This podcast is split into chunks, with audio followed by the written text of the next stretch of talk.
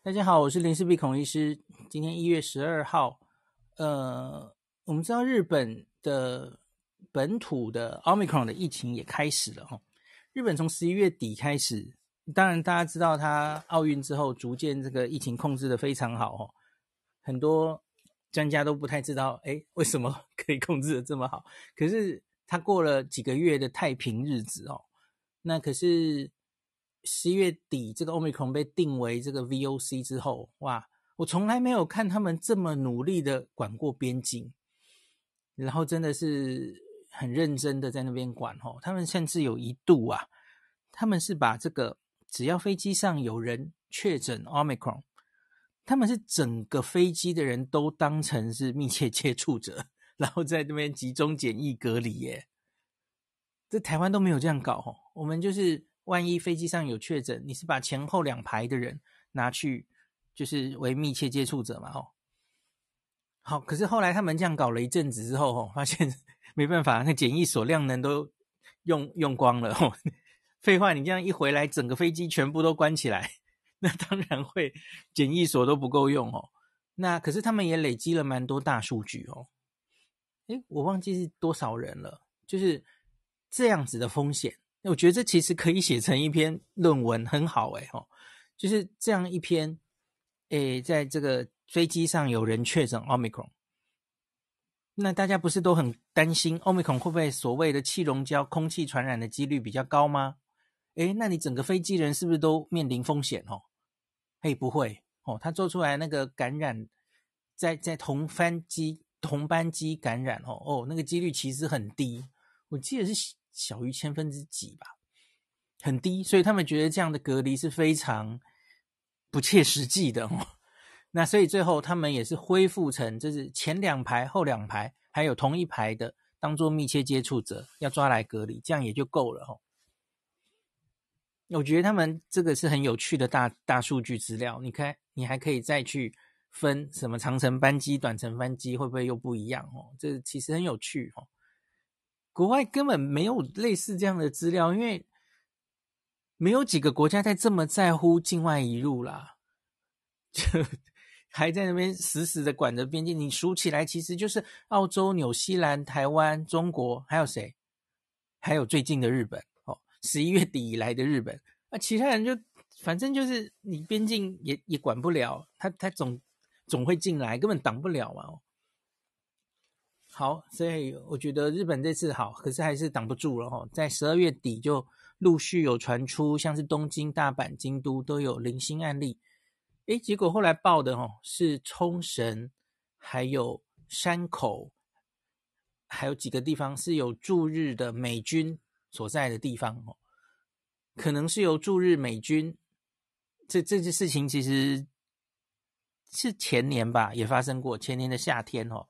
因为就随着美国的疫情变严重嘛，吼，那驻日的美军他们当然就要来往嘛，吼，从美国本土飞过来，他们又不受日本政府管辖，然后他们还是可以到到冲绳的市区或怎么样，吼，哇，结果就传进来了，吼，这不是第一次了，吼，日本人好像有点怨恨，有点怨念，吼，就怨怨念美军，可是没来不及，木已成舟了，反正就传进来了，吼。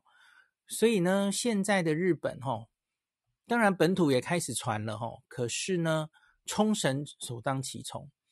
那这件事其实有点让人担心，因为大家知道，相比于日本的本岛哦，几个大城市，冲绳这个离岛，它其实是相对这个医疗资源是比较不够的地方哈。当然是相比于大城市而言。他整个重症加护病房可以照顾这个 新冠病人的床数，其实也就是那几床哦，会非常担心医疗崩溃哦。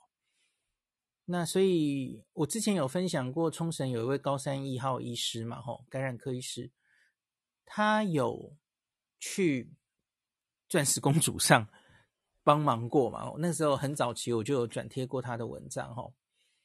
那他今天在脸书，昨天昨天下午脸书贴了一个这个冲绳最新的，目前 Omicron 应该多半是 Omicron 了哈，我是没有看到他那个做定序，可是我相信应该多半都是 Omicron 哈。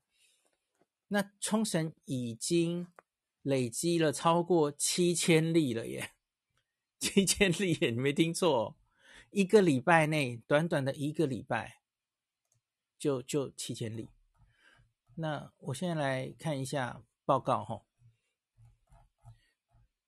那个这个是从一月三号到一月九号，资料是出自这个冲绳县的新冠感染，呃，有一个冲绳县的医学解析。统计解析委员会应该是他们开会的报告哦。那一月三号到九号新增确诊例七千三百零八人，在前一周三百八十三人，这已经不能用指数型上升形容了，这是完全就 只有坐电梯直接上去这样，连斜率几乎都没有哦。你看这个传的有多快啊！那所以你几乎已经在用原本的方法吼去算它什么 R 零值是多少吼，再申诉，他他觉得已经是不太有意义的哦。那那这这怎么解读？因为 Omicron 为什么可以这样坐电梯，在很多国家进去社区几乎都是指数型上升，就是不只是它病毒本身的因素，是因为它有太严重的免疫逃避逃逸。你对原本有感染过的人打疫苗的人，其实都等于重来一次。哦，对，原来的保护力几乎都没有了，所以它又有全部的人口可以感染了呀，所以它才会造成那么严重的，比 Delta 看起来那个传染波还严重的的传染的案例数哦。那看这个年龄哦，目前是年轻人占最多。二十几岁哦，三千六百二十四个人占了一半。那三十几岁，八百九十六，十二 percent。十几岁，好、十年轻人八百五十九，十二 percent。这三个年代是最多的、哦，你这三个年代已经占了七十四 percent。所以你在这一群人到目前为止看到多半是轻症，其实是不足为奇的啦。那可是比较让人担心的，其实是老人家也都被感染了哈、都有。整个年龄层都被感染了，很快很快，传得很快哦。那活动力很高的二十多岁，当然是目前冲绳被传染最多的哈。我觉得跟美军常去的地方应该有关了哈。那可是它很明显就是在很短的时间内已经传到了冲绳的几乎是每个年龄层哦。小于四十岁占了七十八 percent，七十岁以上高龄者目前是不到三 percent 然后。是是还比较少这样子。好，那接下来是它分在冲绳的哪一些地方哦？看起来是这个在整个冲绳岛的中部最多两千零六十九啊，很不幸美军基地就在中部没。OK，那再来南部也蛮多了哈，一九九六玉泉东那里哦。那再来，那霸市是一千六百一十八。哦，by the way，我跟你讲，那霸市在上礼拜只有四十九个人，四十九跳到一千六百一十八，所以这真的很可以很快。各位同学，我们要居安思危哦。这次的应变，你 可能要不能慢慢来了哦。它是这样，啪一下就来哦。好，那再来，宫古岛从二十七人跳到五百四十七个人。那我们很离我们很近的八重山诸岛哦，一百四十六个人，连八重山山诸岛都有了哦。在上礼拜只有两个人。那除了一部分的冲绳整个的离岛之外，哈，几乎是冲绳全县已经是大规模流行的哦。那一样大概都是集中在二十几岁，到目前在高龄者还比较少哦。我我不知道是因为他们高龄者。我不知道第三季打了没了吼，还是高龄者都躲在家里啊？因为疫情开始变严重了，就躲在家里。我不知道了吼。那他们去查这些呃，去疫调哦，那发现这其中有一点六 percent，一百二十九个人是以冲绳的角度来说是境外移入哦，从冲绳之外的日本过来的哦。那在上周其实只有五个。只有五个，然后从现在这一周变成一百二十六个，那都是从日本的哪里来呢？好，从东京来最多三十四个，再来是福冈的十四个，神奈川十一个，千叶县十一个，这样子哈。那好，所以他说从这个看起来，其实以全日本来说，也都在流行在增加了哈。好，那重要的是入院患者还有轻重症的程度了哦。那入院患者在上周，在上周是五十六个人，那现在是一百零七个人住院哦。所以你看哦，这个是总共破七千人确诊，现在只有一百零七个人需要住院。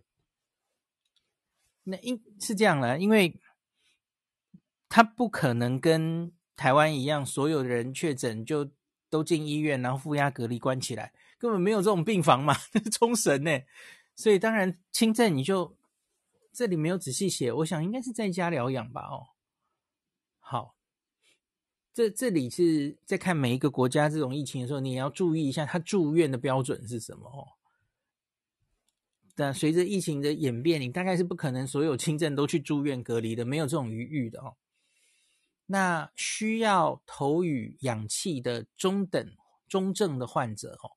要用氧气，从二十八人增加到四十六个人哦。那在他写文这篇报告的时点，是完全没有需要插管的重症，哦，没有，所以加护病房没有人在加护病房里，一个重症都没有。那这七千多个人里面，然后，那可是我已经跟大家解释过了嘛，吼，目前老人其实还很少哦，然后。其实这也是这一个礼拜才忽然急速增加了，所以也许是病程的时间还没有到了哦。好，那目前为止也的确是有看到，呃，年年纪老的人哦，不是没有哦。那我这里看到是七十几岁啊，七十几岁其实也是有个呃八十六个人。八十几岁有八十七个人，那九十几岁还有九十岁以上的二十八个人哦，哇，这这七十岁以上只占二点九 percent 哦，可是人数还是蛮多的哦。可是这些人到目前为止没有重症，我们继续仔细观察他们，然后看看他们有没有，我觉得后续会出来了，有没有打疫苗，有多少人会转重症哦。总应该不会全部人都打吧？因为日本虽然我们知道他疫苗打得很好了哦，可是老人家大概也就是九成吧，哦，九成多一点哦，应该还是会有没打疫苗的人感染上吧？哦，那我们继续看一下后续会怎么发展。那另外还有一个是有一个现象也是值得提一下哦，跟全世界其他国家都遇到的状况一样，医护人员、护理师。哦，也好多因为生病去请假的哦。那美国因此这很多医院面临的医疗崩坏，不是病人数本身呐、是是因为医护人员自己都请请假去了哦，因为他确诊了，虽然可能只是轻症，可是照现有规定，他就要去隔离十天嘛。哇，太多人同时感染了，哇，那没有人可以值班了哦。所以我我觉得我们这一波疫情要应对的时候，也要很小心这件事哦。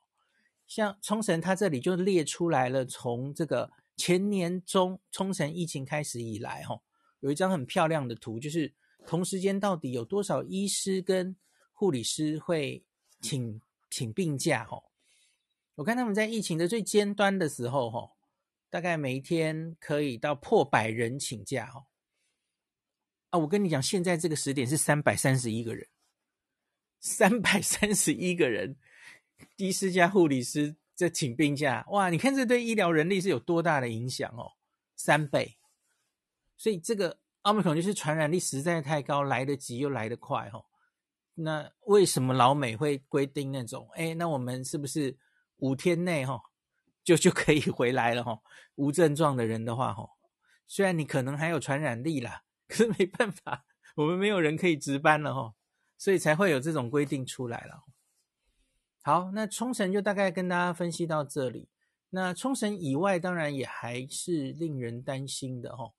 那像日本今天最新的数字，哇，那日本的其他的地方也都传出来，会蛮令人吓人的确诊的数字，包括了东京也开始多了哈。那我我常常看的那个 JX 通讯社、通信社哦，那个今天确诊是哇，日本好久没有单日上万了哦，一万三千两百四十四例，然后昨天是六千三百七十七例。我记得前几天新闻才在说上四千、上六千哦，继去年九月以后，已经好久没有上四千、上六千，好，现在已经上万了哦。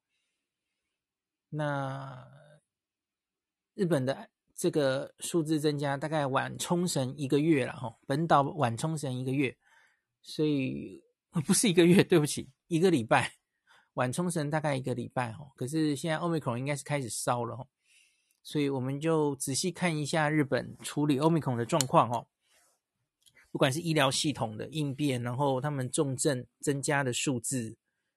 然后医疗会不会因此崩溃？呃，我我觉得特别要注意的是，他们怎么处理这些确诊的轻症哦。是，我记得上一波的 Delta，他们应该多半也有遇到这种状况哦。你已经不可能完全都用啊、旅馆隔离单人一人一室哦。上次就是这样，所以他们就开始推居家医疗了嘛。那所以看一下这一次。对，这这种轻症怎么处理，应该是更严峻的哦。那看看日本会怎么处理，也作为我们非常重要的参考。那等到疫情，日本的疫情发展到一定程度之后，我想我会像之前一样嘛，吼，我们再邀请在日本的 Clubhouse 的一些朋友，像 Nobuhiro 这些人来跟大家分享一下日本疫情的状况，吼。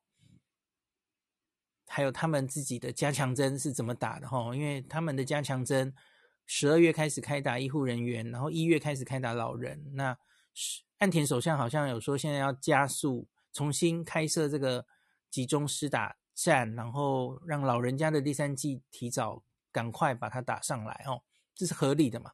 合理的处置。所以我们就接下来瞪大眼睛看，在东方人的国家，Omicron。